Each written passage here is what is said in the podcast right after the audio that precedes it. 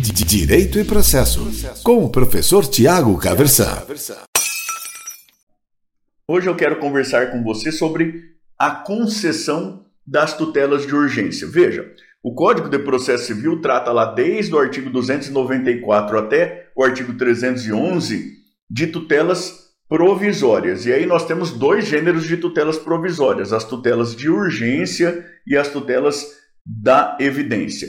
Nas tutelas de urgência, a gente tem as tutelas antecipadas, as, tu as tutelas cautelares, podem tanto as antecipadas quanto as cautelares ser requeridas em caráter antecedente ou em caráter incidental. E aí o código fala, quando ele trata das disposições gerais das tutelas de urgência, que o juiz pode concedê-las liminarmente ou mediante justificação.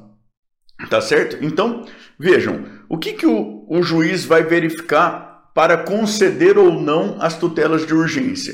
Ele vai olhar a presença ou não, a evidência ou não dos requisitos autorizadores da concessão. O que, que a gente tem como requisitos? A probabilidade do direito alegado, o perigo de dano ou o risco de ineficácia aí do provimento jurisdicional a ser concedido na principal, né? Se a gente estiver falando de cautelar, pelo menos. Então, explicando isso um pouquinho melhor, eu costumo dizer aqui que, que o brasileiro médio em geral fala melhor latim do que português, aqui nesse particular. Né? Requisitos positivos das tutelas de urgência: fumus boniuris, a fumaça do bom direito, aquilo que a legislação chama atualmente de a demonstração de probabilidade do direito alegado. Então, os elementos que são levados ao juiz levam o juiz a em um exercício de cognição sumária,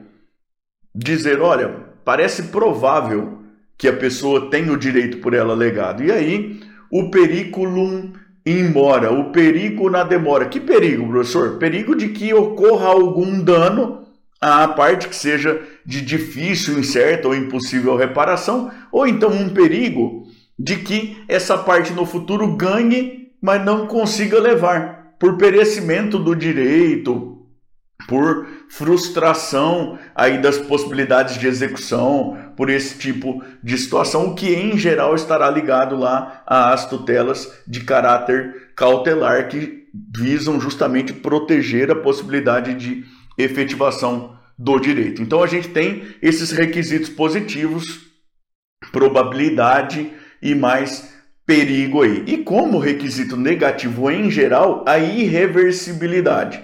Então, a pessoa vai pedir lá uma tutela de urgência. Ela vai demonstrar para o juiz, é, vai pelo menos argumentar aí com o juiz que estão demonstradas a probabilidade, o perigo de dano ou de ineficácia, que a medida é reversível. E aí, existem mais dois elementos que podem robustecer ainda essa argumentação. Uma é a parte já dizer na sua petição ao juiz que ela está disposta a, caso necessário, prestar caução, prestar uma garantia por depósito, por exemplo, ou então especificar um determinado bem em garantia. Por que essa garantia? Essa garantia visa aí garantir a possibilidade de indenização da parte contrária, caso haja aí uma configuração de responsabilidade lá na forma do artigo 302 do Código de Processo Civil, caso da efetivação da tutela, que eventualmente depois ficar sem efeito, a parte contrária venha a sofrer aí algum prejuízo. Então, a questão do oferecimento de calção. Veja, nem sempre a gente vai ter condições, nem sempre vai ser estrategicamente interessante, mas é um elemento a ser levado em conta aí quando você for pleitear concessão de tutelas de urgência. E tem um outro detalhe a ser levado em conta que também é muito importante, que é a possibilidade de concessão mediante justificação. Concessão mediante justificação. Professor, que, que é isso que o código fala aí? Conceder liminarmente ou mediante justificação. Essa justificação, na realidade, faz referência àquilo que a gente foi chamando ao longo do tempo de justificação prévia. É a possibilidade de o juiz designar uma audiência para tomar o depoimento da própria parte autora, de testemunhas por ela indicadas especificamente sobre os requisitos autorizadores da concessão das tutelas de urgência. Então é algo que pode aí aumentar a sua chance caso você formule expressamente como pedido ao juiz, olha, diante daquilo que foi dito aí na petição, nós temos convicção de que há condições de concessão liminar da tutela de urgência pretendida, porque estão bem demonstrados a probabilidade do direito, o risco de dano ou de ineficácia, a reversibilidade da medida. Em caráter subsidiário, caso não seja esse o entendimento de Vossa Excelência, fica requerida a designação de audiência de justificação prévia.